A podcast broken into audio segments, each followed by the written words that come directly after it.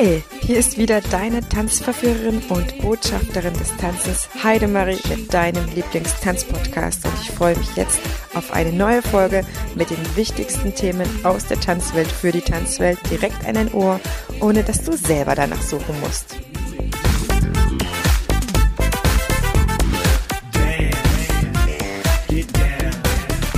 Immer auf der Suche nach neuen spannenden Themen für den Podcast bin ich ganz nebenbei eigentlich auf YouTube auf einem sehr spannenden Kanal gelandet. Der hatte sich mit Kunstrecht beschäftigt und ich habe mich dann so durch die Infos und durch die Videos ein bisschen durchgearbeitet und fand das sehr, sehr spannend und habe einfach meinem Impuls in meiner letzten Podcast-Woche wo ich dann intensiver am Podcast arbeiten kann, einfach mir so ein bisschen das Herz ergriffen, sage ich mal, und habe einfach angerufen, eine E-Mail geschrieben und hatte total Glück, dass Herr Professor Dr. Peter Lünen da in der Nähe war, Zeit hatte und wir uns relativ schnell treffen konnten. Kunstrecht ist ja so ein bisschen etwas, wie soll ich sagen, diese ganzen rechtlichen Sachen, was, was eher dem Tanzschaffenden ja, lästig ist fast schon, ja, ein bisschen unangenehm. Ich, ich will jetzt nicht groß über Verträge sprechen oder so weiter so fort. Ich will eigentlich sofort lostanzen. Ich will los unterrichten, ich will Choreografien machen, ich will Auftritte machen, auf Führungen, Shows, was auch immer. Und ich denke trotzdem, dass so ähnlich ist wie in unserer Folge mit den Versicherungen, dass wir gut daran tun, wenn wir jemanden bei der Hand haben, der sich mit so etwas auskennt. Wir müssen uns ja nicht damit auskennen, aber es ist sehr, sehr, sehr sinnvoll und wichtig, wenn wir jemanden haben, der dann auf den Punkt für uns da sein kann und uns die richtigen Informationen gibt und wir nicht noch auf der Suche sein müssen, im besten Fall noch Pech haben, Sachen unterschätzt haben. Manchmal geht es ja dann wirklich um größere Summen oder verschiedene Absicherungen. Deshalb einfach für mich jetzt so die Entscheidung gewesen ist, Mensch, das ist doch auch nicht nur was für dich privat, sondern hol das doch einfach in den Podcast, denn ich glaube, dass dieses Thema doch mehr betrifft, nämlich alle. Das ist wirklich ein Nenner. Uns betrifft das alle, äh, da jemanden zu kennen, zu wissen, äh, was derjenige kann, weiß und auch drauf hat. Und ich kann jetzt schon im Vornherein vorgreifen, dass das Interview richtig toll war, dass Herr Professor Lünen äh, eine ganz, ganz tolle Ausstrahlung hat und für mich eigentlich so die personifizierte Kompetenz auch ist. In jedem Fall ist er für mich die erste Adresse, wo ich mich hinwende und das ist keine bezahlte Werbung.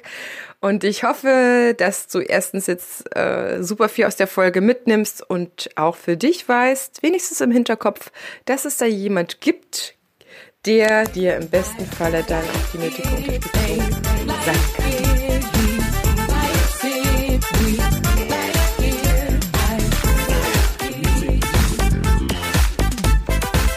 Herzlich willkommen zu einer neuen Folge vom Einfach Tanzen Podcast. Heute mit dem Thema Kunstrecht für Tanzschaffende.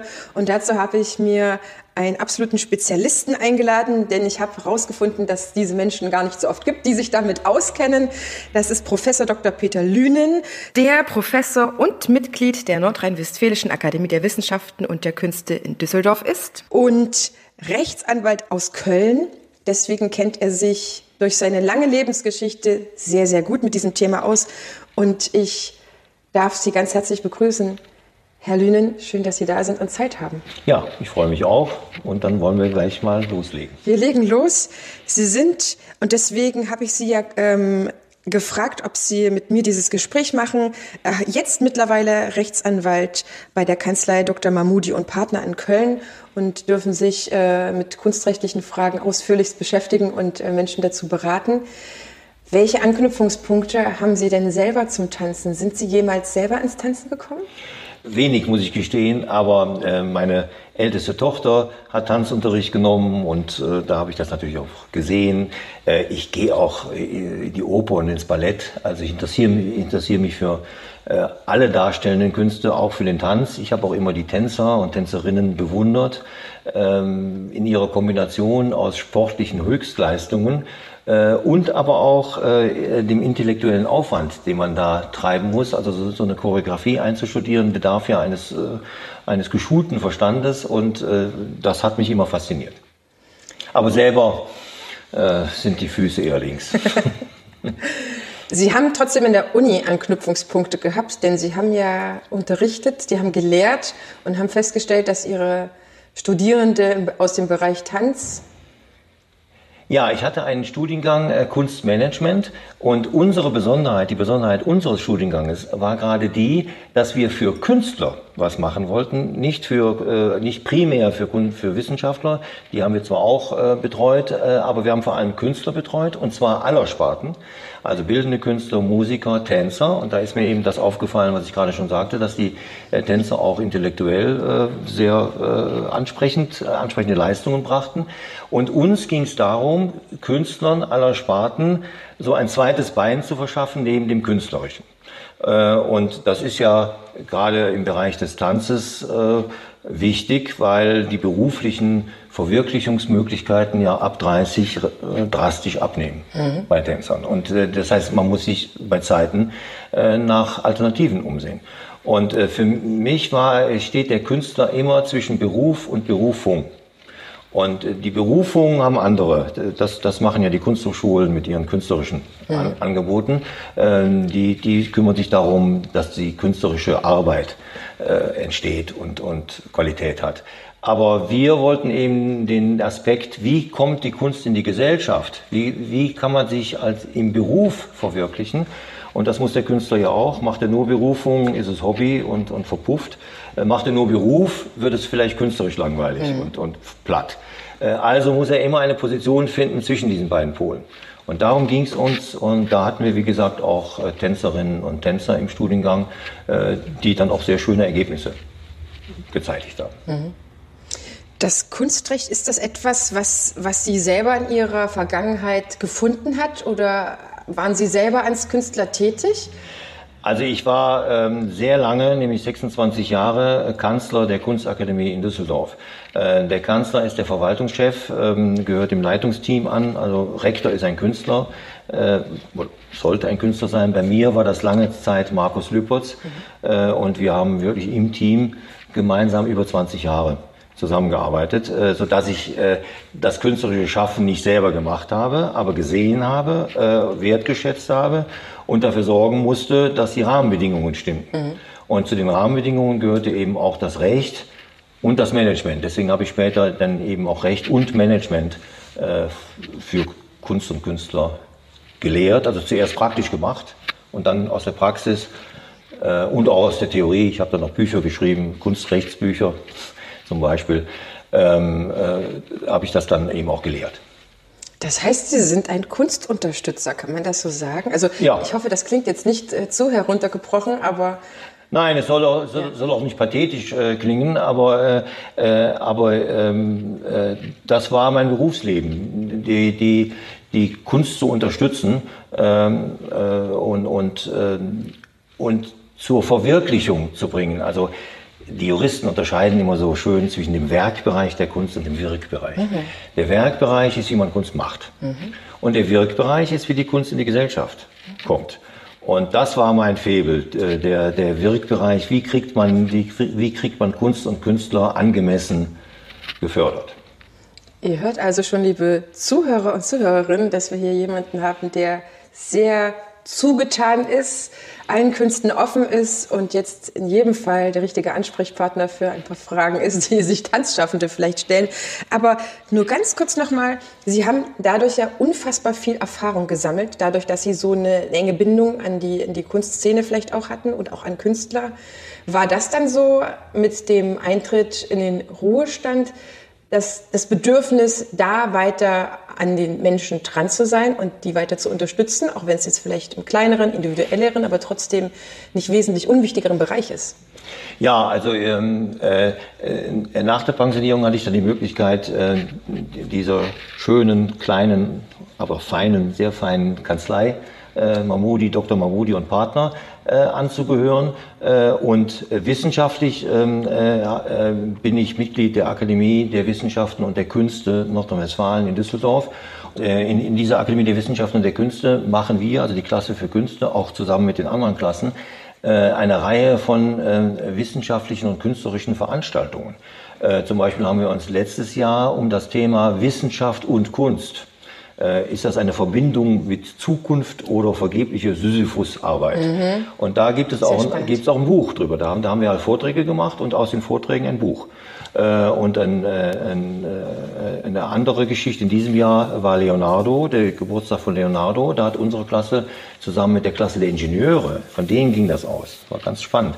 Die Ingenieure sagten, wir müssen was über Leonardo machen. Der ist 500 Jahre tot und jetzt müssen wir was machen.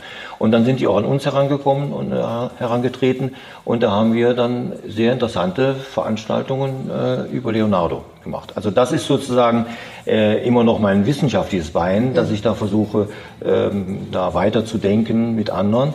Und das andere ist das Praktische mit, mit, mit der Kanzlei. Das ist wahrscheinlich auch eine sehr, sehr äh, angenehme, fruchtbringende Symbiose. Ne? Einmal trotzdem ja. noch an die Menschen dran zu sein ja. und auf der anderen Seite noch weiter zu, zu schaffen, zu, zu denken und ja. äh, wissenschaftlich zu arbeiten. Genau, das, das eine, das Wissenschaftliche geht ja mehr so ins Allgemeine, da löst man sich so ein bisschen vom konkreten Fall, aber man darf sich nicht ganz vom konkreten Fall lösen, sondern dann schwebt man ja, dann hat man ja keine Bodenhaftung mehr. Mhm. Also sind die konkreten Fälle eigentlich dazu da, einem noch die Bodenhaftung zu vermitteln und auch die, die Verbindung mit Personen, ja. Menschen.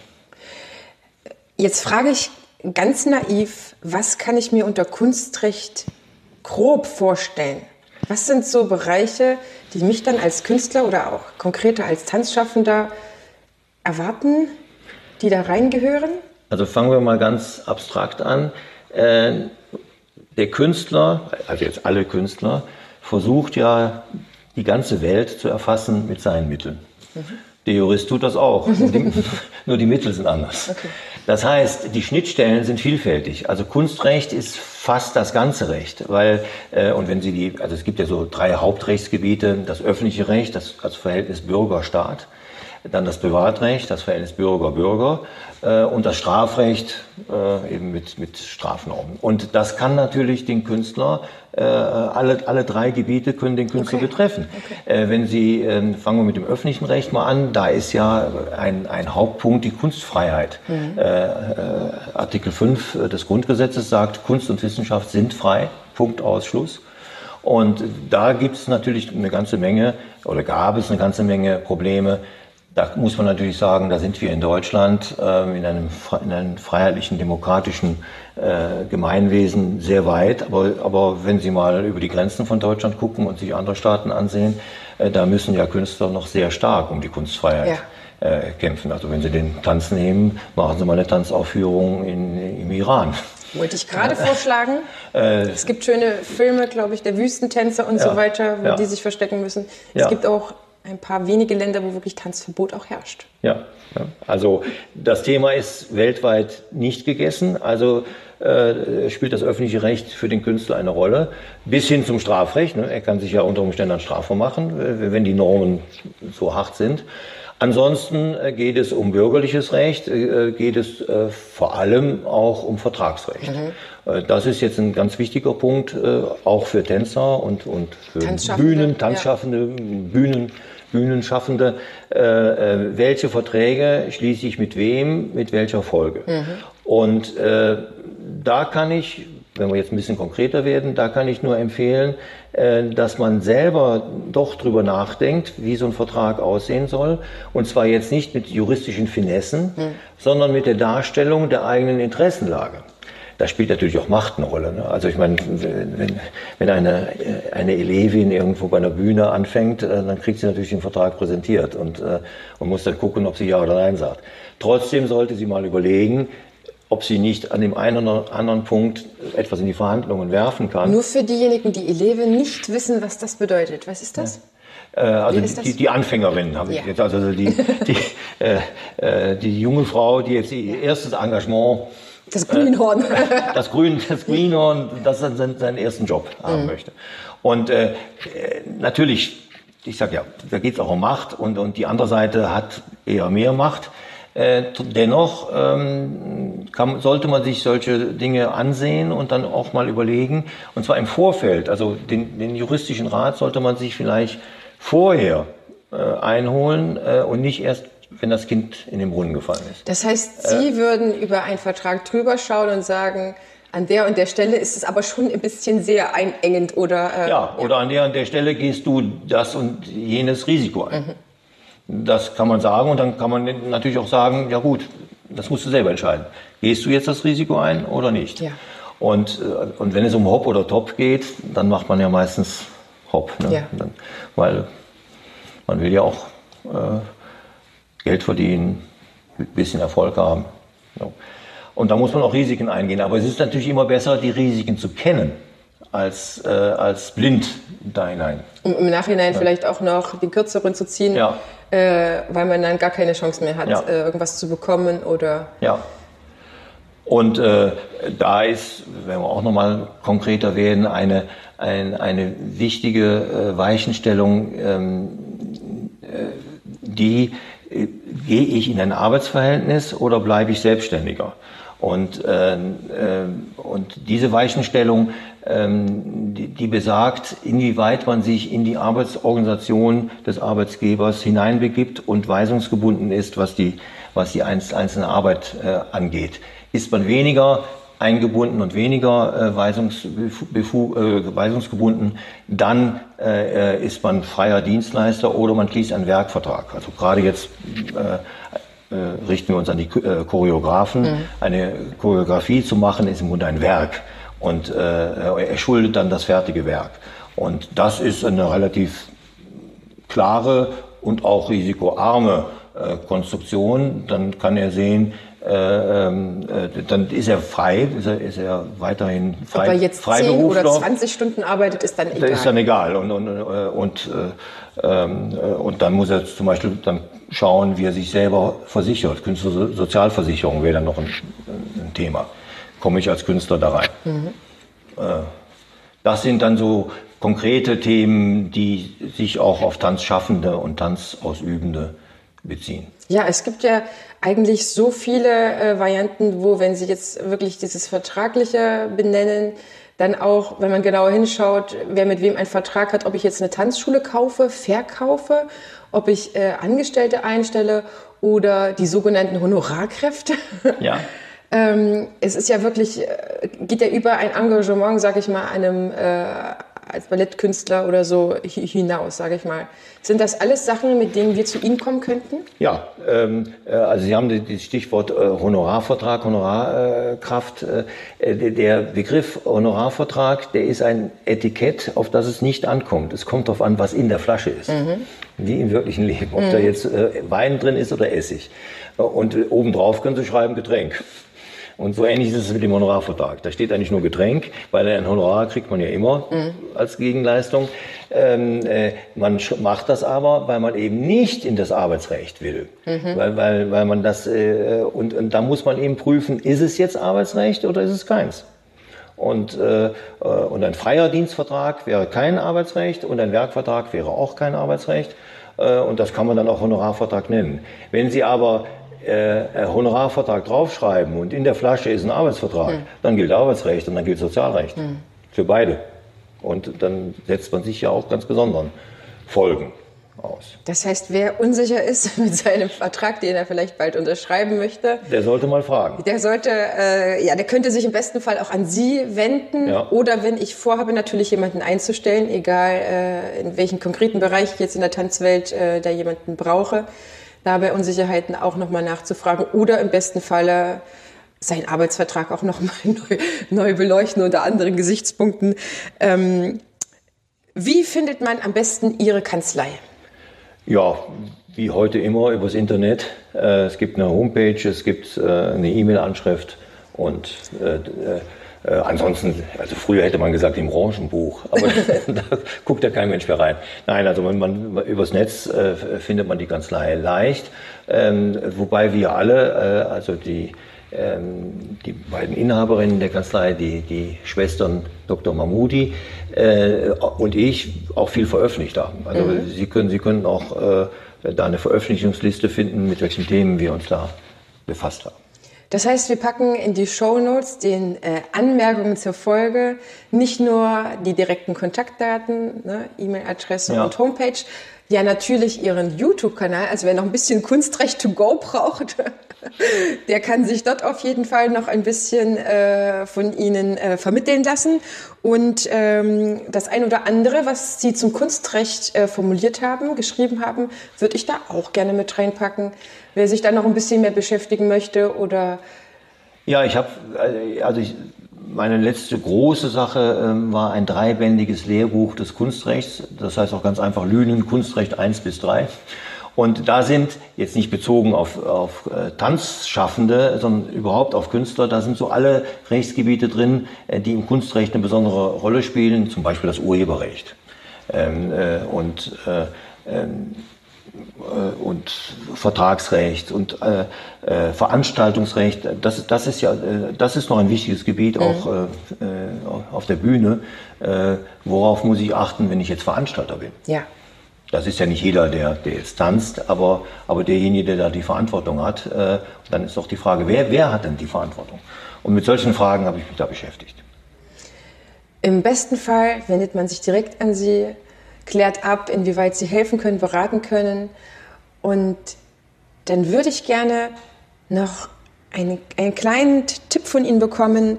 Ähm, wann braucht man sie nicht? Wenn alles klar ist und wenn alles läuft.